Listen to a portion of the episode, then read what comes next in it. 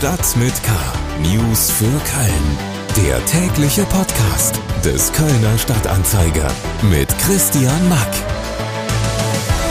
Willkommen zur Ausgabe 71 des täglichen News Updates zum Anhören von uns, dem Kölner Stadtanzeiger. Hier bekommen Sie in rund 10 Minuten alles Wichtige und Wissenswerte für Köln auf die Ohren. Sie hören die Episode für den 9. Dezember. Schön, dass Sie eingeschaltet haben.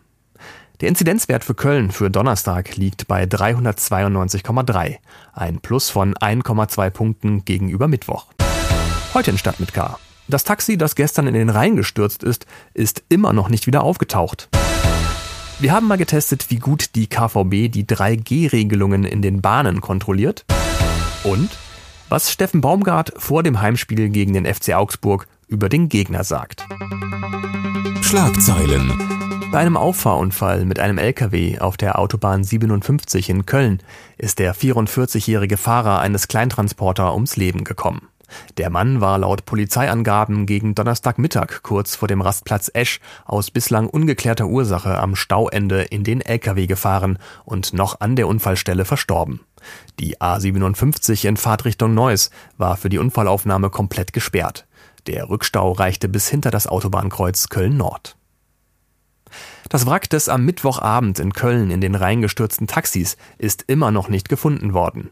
Bei der Suche am heutigen Donnerstag kamen auch mit Echolot ausgestattete Peilschiffe zum Einsatz.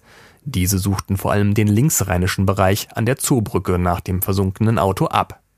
Am Mittwoch war um kurz nach 17 Uhr ein Taxi aus bislang ungeklärter Ursache unter der Zoobrücke in den Rhein gefahren. Der 68-jährige Fahrer des Taxis konnte gerettet werden. Etwa 150 Teilnehmerinnen und Teilnehmer haben am Mittwochabend der getöteten 24-jährigen und ihres vierjährigen ebenfalls umgebrachten Sohnes gedacht, die Mitte November tot im Rhein in Köln gefunden wurden. Die Teilnehmerinnen und Teilnehmer auf dem Hans-Böckler-Platz, darunter Freunde und Angehörige, riefen zur weltweiten Solidarität unter Frauen auf.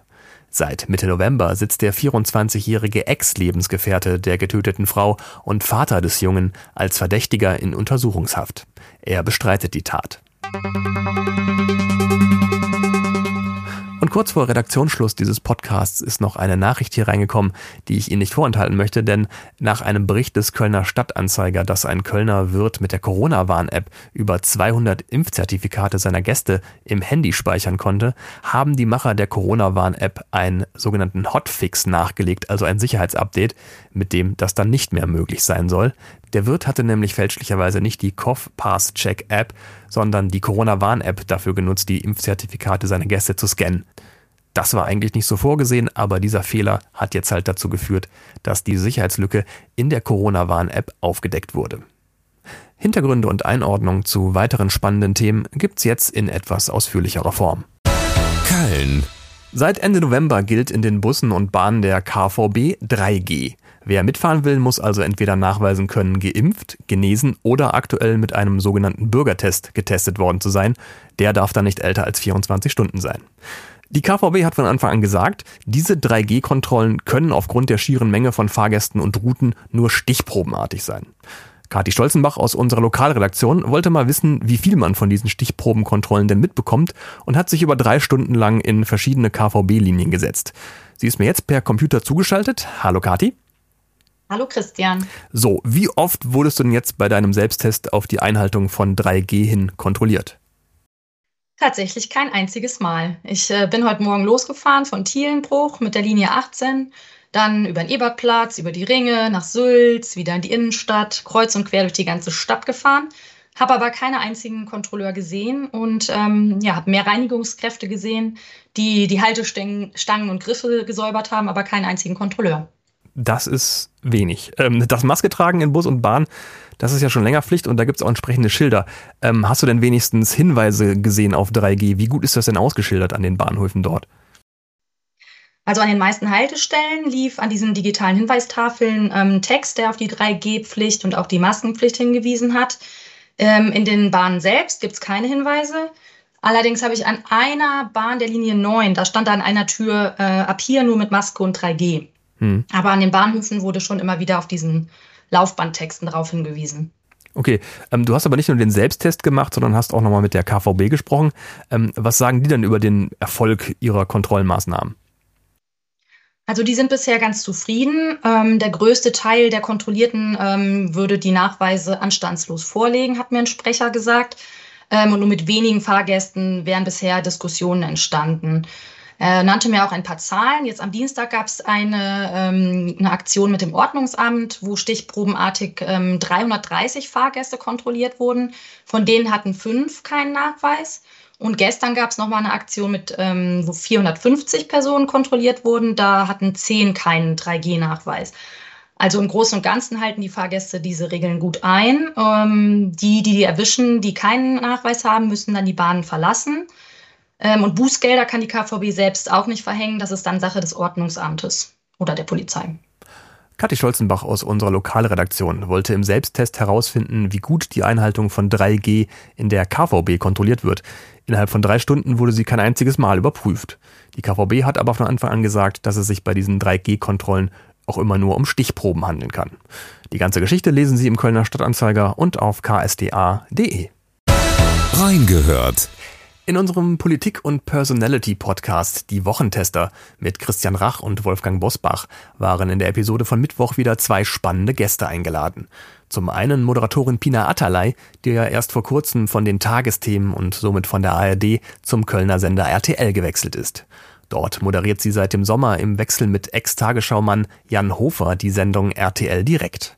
Und bei den Wochentestern hat sie natürlich auch für ihr Buch Schwimmen muss man selbst geworben, indem sie von ihrem Aufstieg vom Arbeiterkind zur renommierten TV-Journalistin erzählt.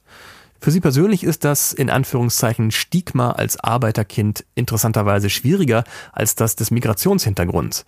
Sie selbst sagt, in ihrer Zeit bei der ARD waren ihre türkischen Wurzeln kein Thema, in bestimmten anderen Situationen aber schon. Das ist natürlich eigentlich völlig normal, dass jemand, der Pina Atalay heißt, äh, auch ne, im Fernsehen eine wichtige Rolle hat, ähm, weil jeder Vierte hat eine Migrationsgeschichte in diesem Land und ganz viele heißen nicht äh, Jens und äh, Susanne.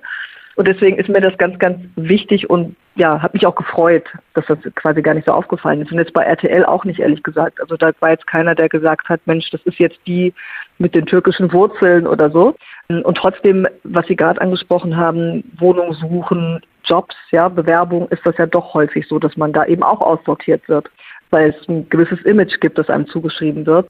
Als Gast Nummer zwei war dann noch CDU-Politiker Carsten Linnemann eingeladen und der hat mit den beiden über die Erneuerung der CDU gesprochen und warum er Friedrich Merz unterstützt. Es ist einfach so, dass er an der Basis mit Abstand die höchsten Beliebtheitswerte hat. Und es ist auch so, zweitens, wir wählen jetzt keinen Bundeskanzler, das ist eine Frage, die steht in vier Jahren an, sondern wir wählen jemanden, der die Partei wieder zusammenführt. Und so wie ich Friedrich Merz sehe, wird er keine One-Man-Show machen, sondern im Gegenteil. Der hat das Ziel, die Partei zusammenzuführen.